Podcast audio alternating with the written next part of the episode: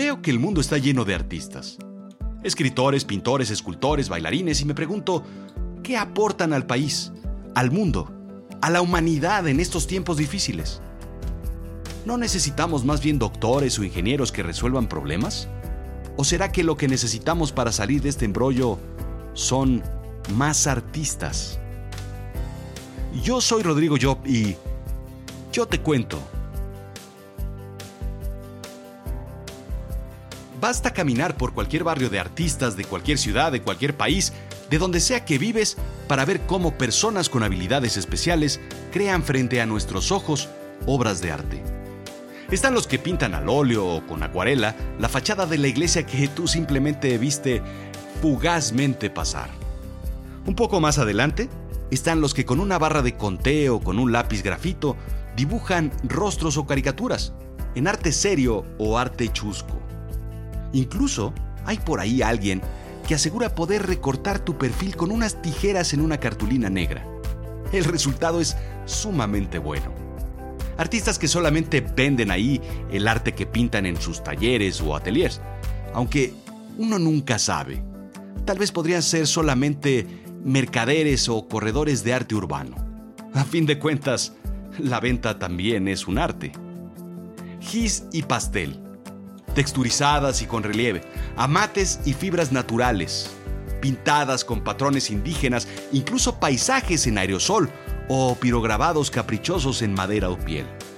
Pero no solo están los que pintan, están los que esculpen con metales o papel maché algunos que con pequeños sopletes moldean al rojo vivo finos tubos de vidrio para crear translúcidas obras de arte.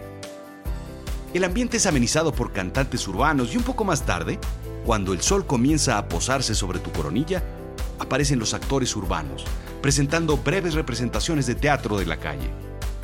Todas las manifestaciones de arte se conjugan, en los parques de la cultura, en las plazas de los artistas, en los jardines intelectuales de las pequeñas y grandes ciudades. Todos tienen uno. No hace falta visitar un museo para preguntarse, ¿y todo esto para qué? ¿De qué nos sirve el arte? ¿Por qué nos gusta ver el arte? ¿Por qué compramos el arte? Claro, unos buenos amigos compran el arte simplemente por su valor presente y el valor futuro, por la especulación más que por lo que representa el arte en sí. Es a fin de cuentas comprar un cuadro y esperar, desear, ansiar, incluso rezar porque el artista se haga famoso por su obra, o algo mejor, que muera joven y su escandalosa vida haga que el precio se vaya al alza. ¡Uy! ¡Qué suerte! Pero, quitando ese financiero amor al arte, ¿por qué nos gusta el arte?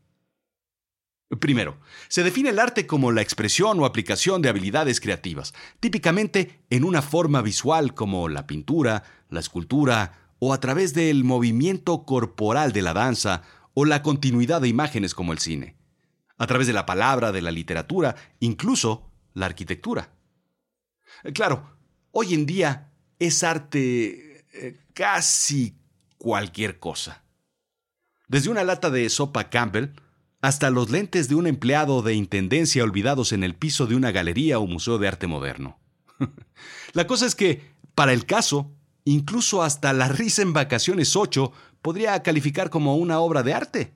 Si nos ponemos, obviamente, más eh, potatish than de potato, o sea, más papistas que el papa. Simplemente por ser una expresión cinematográfica de la cotidianidad de la vida de los turistas. Pero, para el caso, cualquier persona entonces que escriba como yo, debe considerarse artista, aunque el nivel de dominio del arte no sea supremo.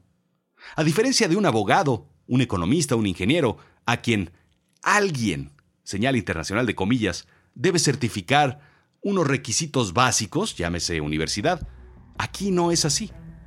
El artista es artista cuando su ambiciosa, humilde o absurda definición crea una obra de arte.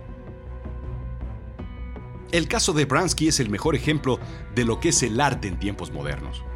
El mejor artista urbano del mundo, según muchos, plasmado en las grandes ciudades mediante, sí, grafitis. Así es que, ¿en qué momento empezamos a aplaudir a los grafiteros que se hacen llamar artistas urbanos? Es anarquía total ¿Qué sigue entonces? ¿Aplaudir a quien rompe las reglas de urbanidad? ¿Aclamar a aquel que desnudo haga cualquier cosa en nombre del arte? ¿Levantar en hombros a quien blasfeme sobre el santo manual de Carreño? Porque... Déjenme. Déjenme demostrar. Ajá. Los que se ponen a silbar música mientras combinan sus lances de ajedrez y otros juegos de esta especie se olvidan de que así cometen la grave incivilidad de arrojar su aliento sobre las personas que tienen por delante. Capítulo 5 del aseo personal, párrafo 5, manual de Carreño. Salvajes, neandertales. En fin, Bransky, un bárbaro disfrazado de artista, o un artista bárbaro. Según la revista Time, abstracto, emocional, de impacto estético y con gran uso de metáforas humorísticas, la realidad dolorosa y el sarcasmo cotidiano. Es accesible, público, y no está encerrado. Vive en la calle, es arte urbano.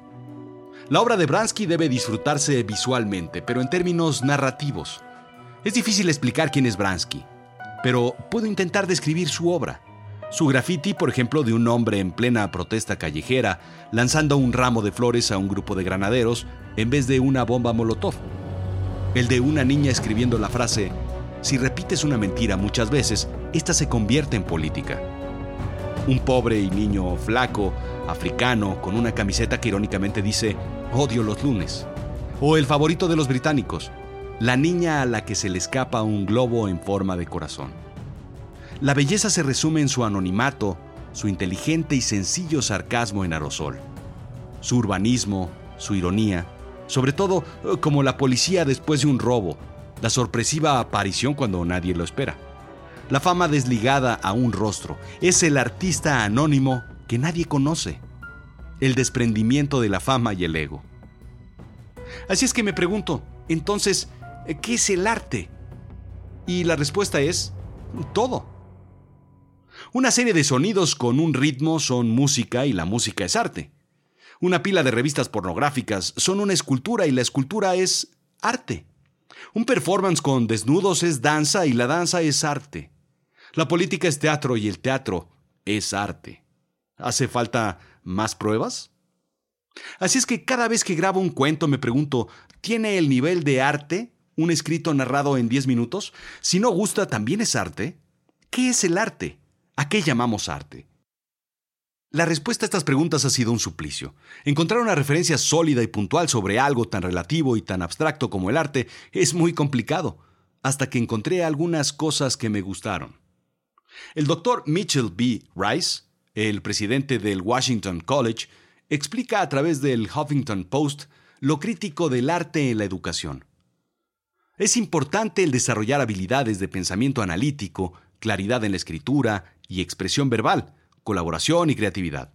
Esas habilidades pueden ser desarrolladas mediante las artes y son un gran valor en cualquier carrera. Muchos artistas cuentan historias, continúa Rice. Nos ayudan a que el mundo haga sentido y nos ayudan a abrir la experiencia y el entendimiento. Las artes nos permiten imaginar lo inimaginable, a conectarnos con el pasado y el presente, y sobre todo con el futuro, pero a veces simultáneamente. El biógrafo Walter Isaacson dice que la ciencia nos da los hechos empíricos y trata de amarrarlos con teorías, pero son los humanistas y los artistas quienes los transforman en narrativas con significados morales, emocionales y espirituales. Así es que, por supuesto, el arte da sentido a los datos que la ciencia provee. Según Jenny Terman, del National Endowment for the Arts, el arte sirve porque nos ayuda a ver el mundo desde una perspectiva diferente. Nos ayuda a tener empatía y a entender a la gente, a los lugares, a los periodos de otra historia y a los asuntos con los que podríamos no estar familiarizados. Nos consuela la pena y nos energiza en las alegrías. Es importante porque pueden ser agentes de cambio. Pueden incluso comenzar una revolución. Las artes encienden algo en tu cerebro que no se puede explicar, pero es esencial para la vida. Pero, como le dijeron a Lula da Silva cuando le encontraron los bolsillos llenos de billetes, difícilmente, señor, algo no se puede explicar hoy en día. Así es que yo cambiaría qué es difícil de entender por un qué es difícil de explicar. Ajá. Smithsonian Magazine explica en un artículo un interesante experimento. Neurocientíficos e historiadores del arte pidieron a 10 sujetos examinar el detalle de la mano de Expulsión del Paraíso de Miguel Ángel, ubicado en la Capilla Sixtina, examinando lo que sucede en el cerebro mediante una técnica llamada estimulación magnética transcraneal. Los investigadores encontraron que la imagen excitaba áreas en la corteza motora primaria que controla las propias muñecas de los observadores. No cabe duda, aburre a un científico y descubrirá la realidad de lo absurdo. Tan solo el ver la muñeca causa una actividad en el músculo, explica el doctor Friedberg, profesor de Historia del Arte de la Universidad de Columbia. Es por eso que espectadores de las bailarinas de The Gas a veces reportan una sensación de bailar. El cerebro refleja acciones representadas en el lienzo. El campo de la neuroestética explora cómo el cerebro procesa el arte mapear el flujo sanguíneo y la oxigenación del cerebro a través de las resonancias magnéticas y otras técnicas sofisticadas. Otro estudio conducido por la Universidad de Toronto explica que el examinar una pieza de arte en términos de color, orientación, forma, son procesados por el centro visual del cerebro. Sin embargo, el arte estimula el lóbulo temporal anterior del cerebro, una región involucrada en el pensamiento lógico y con una función del entendimiento. Asimismo, se presentó actividad en la corteza singular posterior. Ajá, la parte del cerebro asociada con el pensamiento profundo y las emociones. Así pues, el arte afecta simultáneamente los sentidos, los pensamientos y las emociones. Dispara sentimientos e interpretaciones. ¿Qué hubo, le?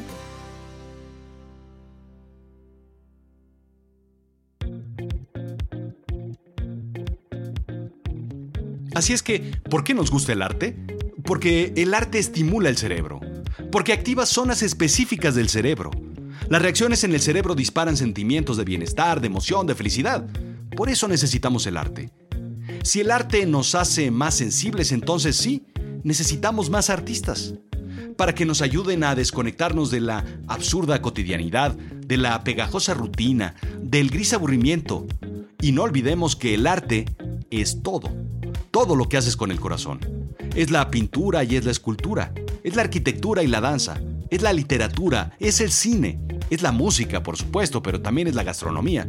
A ver, quítale la gastronomía a tu vida o al mundo, quítale el diseño industrial a tu Mac, ponle sentimiento y emoción a lo que haces, ponle espíritu y alma. Y hasta el contador del sótano de tu empresa te aseguro que es capaz de hacer arte. Sin pretender ser pretencioso, sí, yo creo que soy un artista, igual que tú. Esto fue Azul Chiclamino, la realidad de lo absurdo. Yo soy Rodrigo Job. ¿Y tú? ¿Tú ya te suscribiste a Azul Chiclamino? Ándale, hazlo que esto es arte.